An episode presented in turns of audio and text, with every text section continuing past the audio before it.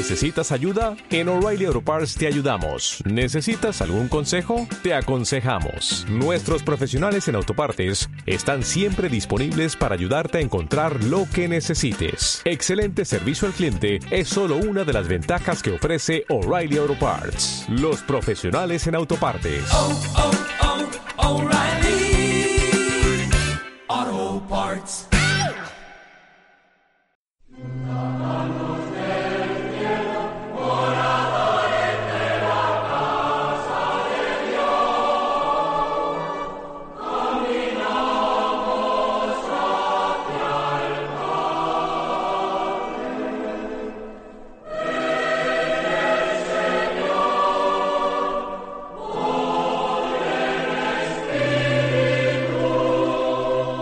Comienza Ciudadanos del Cielo con el Padre Manuel Horta.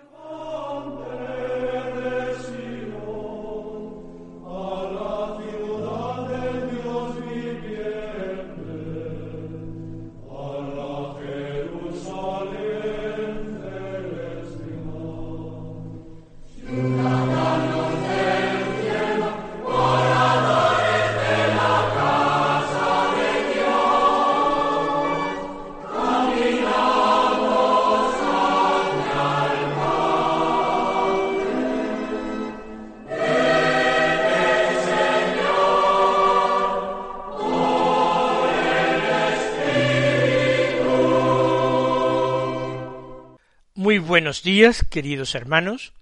Damos comienzo a una nueva emisión del programa Ciudadanos del Cielo.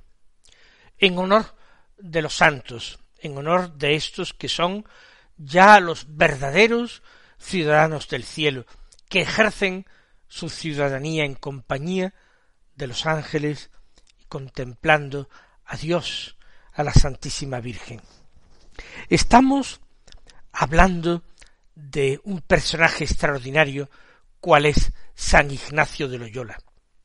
Y en programas anteriores hemos glosado su nacimiento, circunstancias, primeros años en Loyola, su etapa de paje en Arévalo, primero provincia de Ávila, más tarde en Navarra, eh, con el duque de Nájera, su defensa de Pamplona, su herida, su traslado a Loyola, su convalecencia después de algunas terribles curas, su conversión leyendo el libro de la vida de Cristo y un libro Flos Sanctorum con vidas de santos.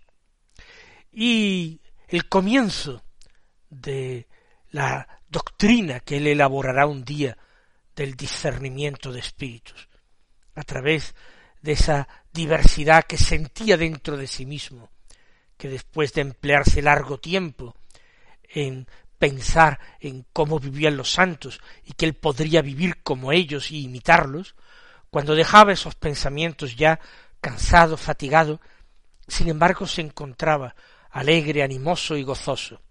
Y cuando fantaseaba acerca de su porvenir en el mundo, se deleitaba con estos pensamientos, al cabo de mucho tiempo también se aburría de ellos.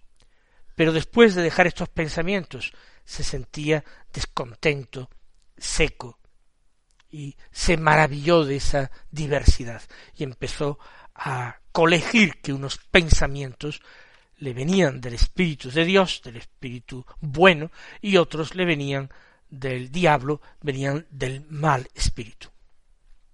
Lo cierto es que conforme se va recuperando su hermano, Martín, el hermano eh, mayor, que es ahora el propietario de la casa solariega de Loyola, y su cuñada, ambos sospechan que él va a realizar una mudanza en su vida, un cambio.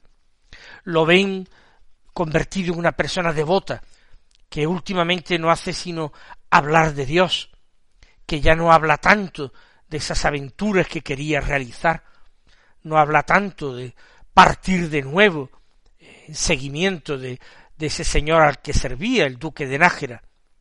Y el hermano un día lo, lo llamó aparte y le hizo una charla amonestándole a que a, a ver qué iba a hacer, que no hiciera tonterías, que no se perdiera que había muchas personas que tenían puestas las esperanzas en él y que no podía defraudarlos.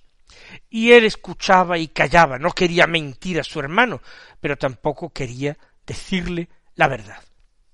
Y ya, como digo, repuesto del todo, él eh, le dice a su hermano que va a partir de nuevo en busca del duque de Nájera y que allí eh, donde lo encuentre va a pedirle el pago de un dinero que le había dejado a deber por sus servicios y que su herida y su traslado a Pamplona había impedido cobrar esa deuda.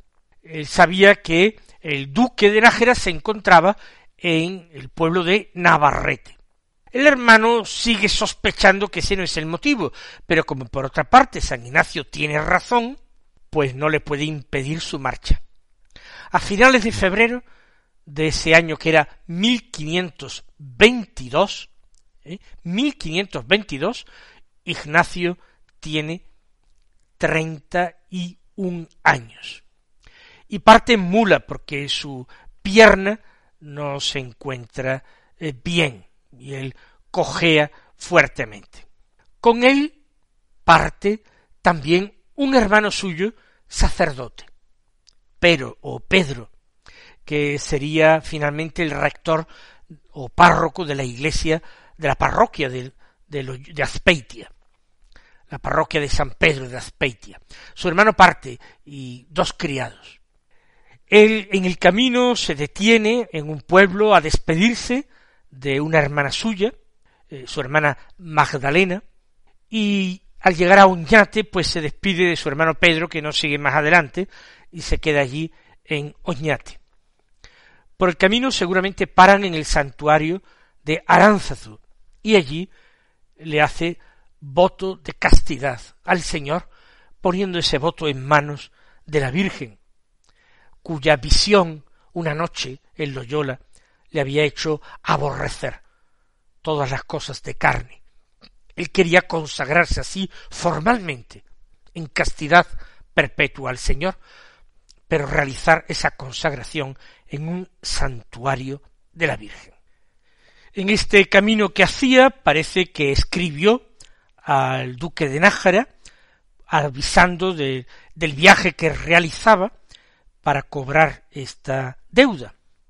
Y parece también que el tesorero del duque le contestó diciendo que no tenían dinero en la caja. Efectivamente se encontraban en muy mala situación económica, con todo el problema de los franceses que habían invadido parte de Navarra. No se trataba de una excusa, era por tanto una situación real. Pero parece que cuando el duque de Nájera se entera de la venida de Íñigo y de este, esta petición justa suya de cobrar una deuda, un dinero que se le debía, le dice inmediatamente a su tesorero que podía faltar dinero para cualquier cosa, pero no para pagarle a Loyola, que no faltase, y que él deseaba darle a Íñigo un buen cargo de nuevo en su eh, corte, porque realmente se había portado de una forma extraordinaria, eh, valiente y caballerosa en Pamplona. Había dejado muy alto el pabellón del duque.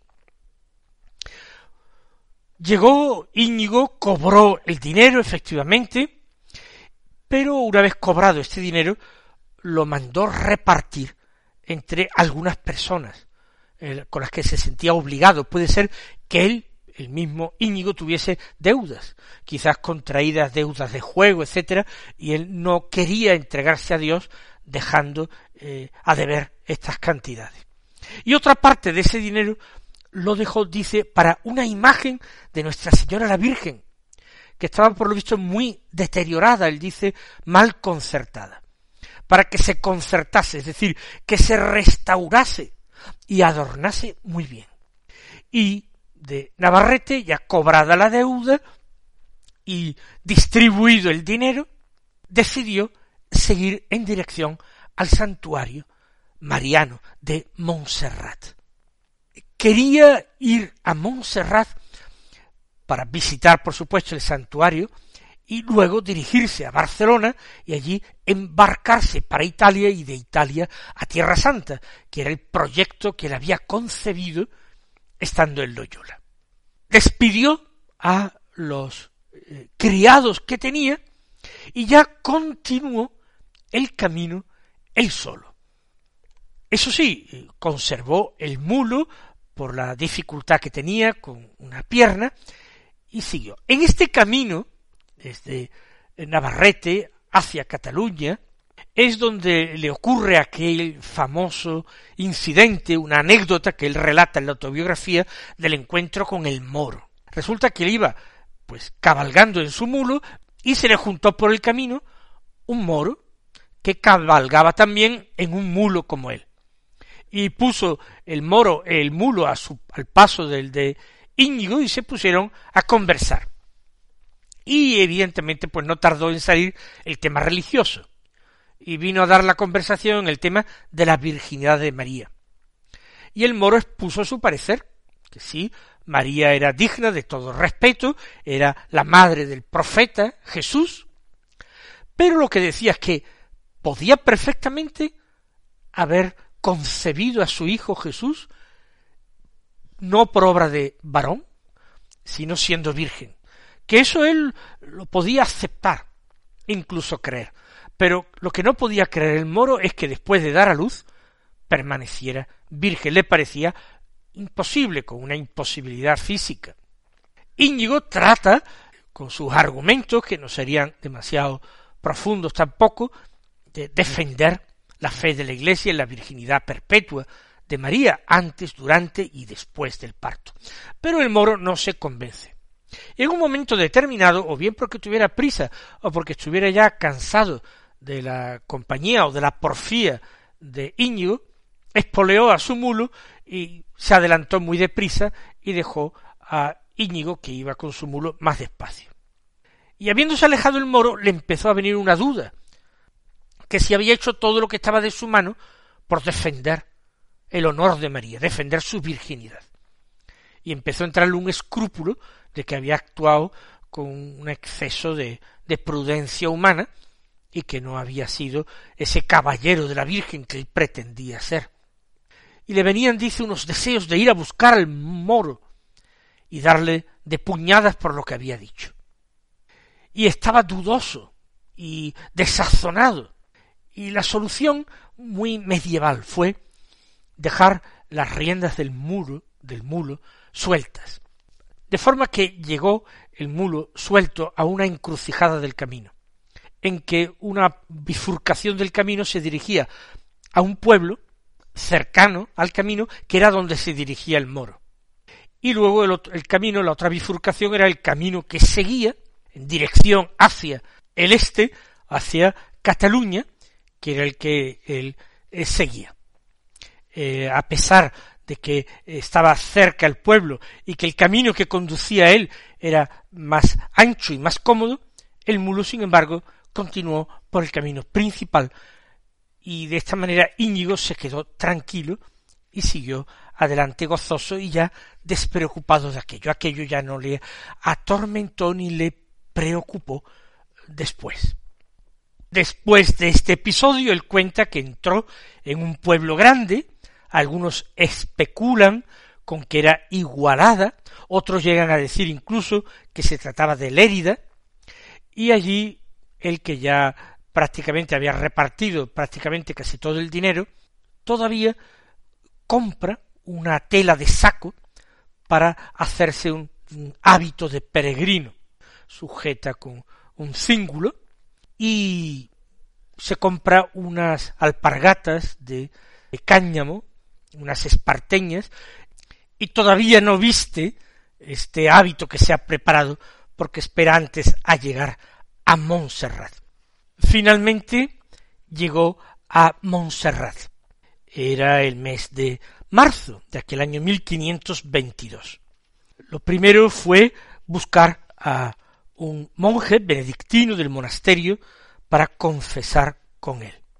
fue un monje francés, Juan Chanon, y él preparó la confesión muy cuidadosamente y por escrito durante tres días. Y se confesó. Y eh, después de la confesión quiso hacer una vigilia que sabemos que fue entre el 24 y el 25 de marzo, la víspera, por tanto, de la fiesta de la Anunciación del Señor, de la encarnación del Hijo de Dios. Pasar toda la noche en el santuario de Montserrat, de pie o de rodillas, a ratos, delante del altar de la Virgen. Y allí, por consejo de, del monje benedictino, eh, dejó colgada de la reja del altar su espada.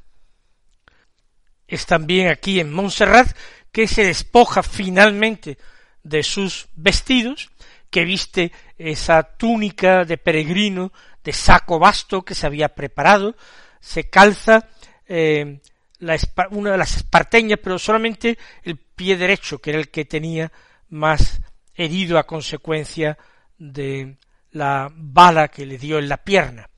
El otro pie lo conservó eh, descalzo. Y dejó también la mula para ya caminar a pie y vestido como un mendigo irreconocible para todo el mundo.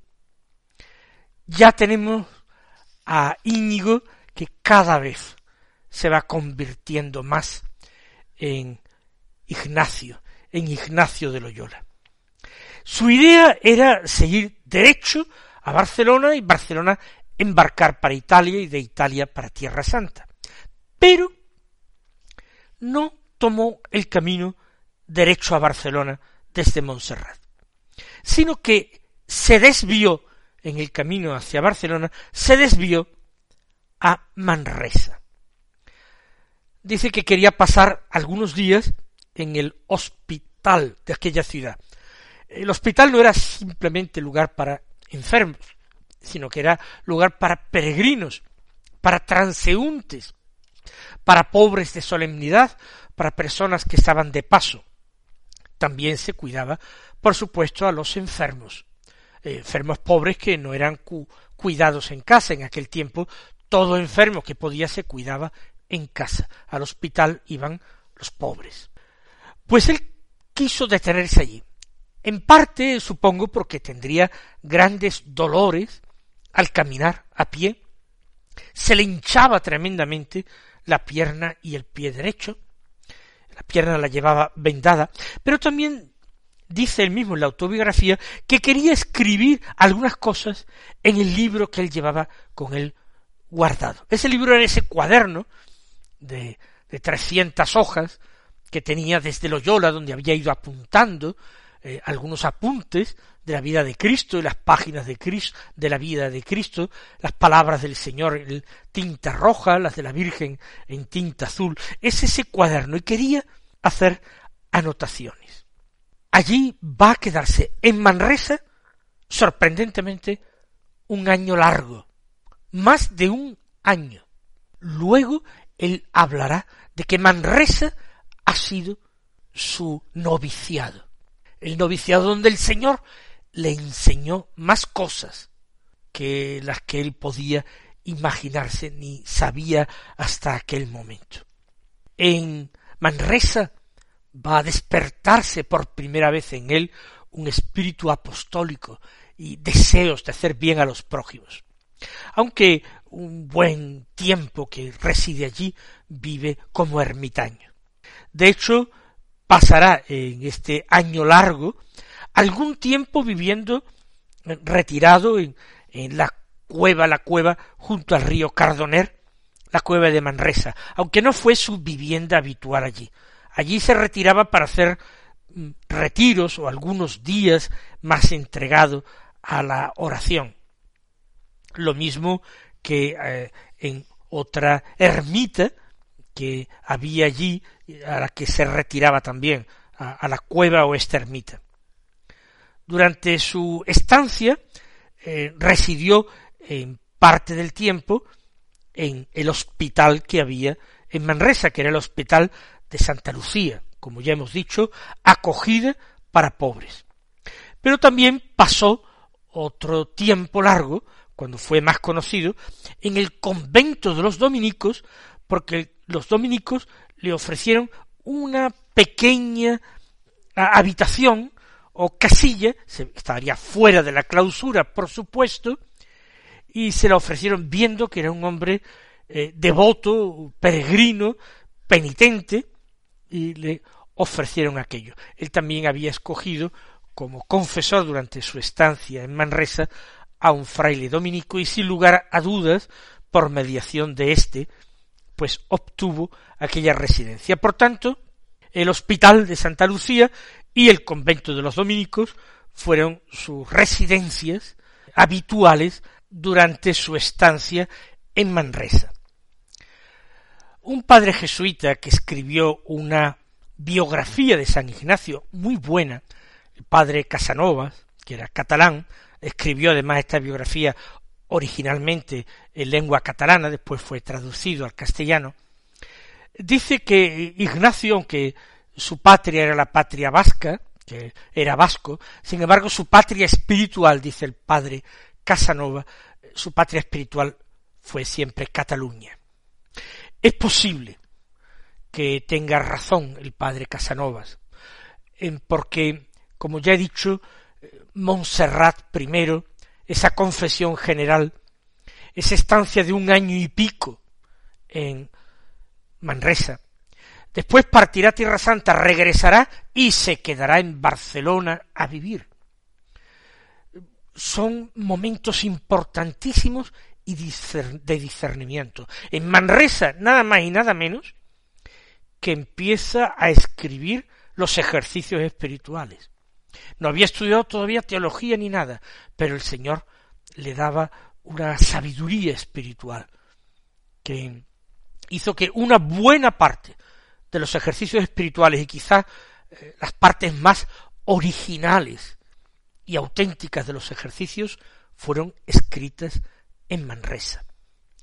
Desde aquí de Manresa, eh, ya digo, estuvo más de un año, no se sabe el tiempo exacto, al menos un año, puede ser que fuese quince meses, dieciséis meses, posiblemente, no lo sabemos, pero posiblemente subiría en más de una ocasión a Montserrat para mantener el contacto con aquel padre benedictino que le había confesado, y le pondría en contacto con un libro el ejercitatorio del padre García de Cisneros, que era un monje benedictino, que había sido superior de aquella comunidad, y que había escrito un libro de oración introduciendo a las personas devotas en la oración metódica. El influjo del ejercitatorio de Cisneros en San Ignacio, pues se discute hasta qué punto si fue mucho, poco, regular, algo o nada pero a mi juicio algo claro que influye en los ejercicios. No en la parte más original de los ejercicios, pero sí haber enseñado a Íñigo de Loyola la meditación cristiana. La meditación, la formación de afectos, la oración afectiva. El libro del ejercitatorio, con toda probabilidad, él lo conoció porque se lo prestarían los monjes y él lo utilizó y lo aprovechó también en su libro de los ejercicios espirituales. En el próximo programa ya detallaremos eh, cómo fue su estancia completa en Manresa, que digo que fue tan importante, y hablaremos también de su viaje a Roma y su partida desde allí a Tierra Santa, ese importante viaje que él realizó a Tierra Santa. Hasta entonces, mis queridos hermanos, recibid la bendición del Señor.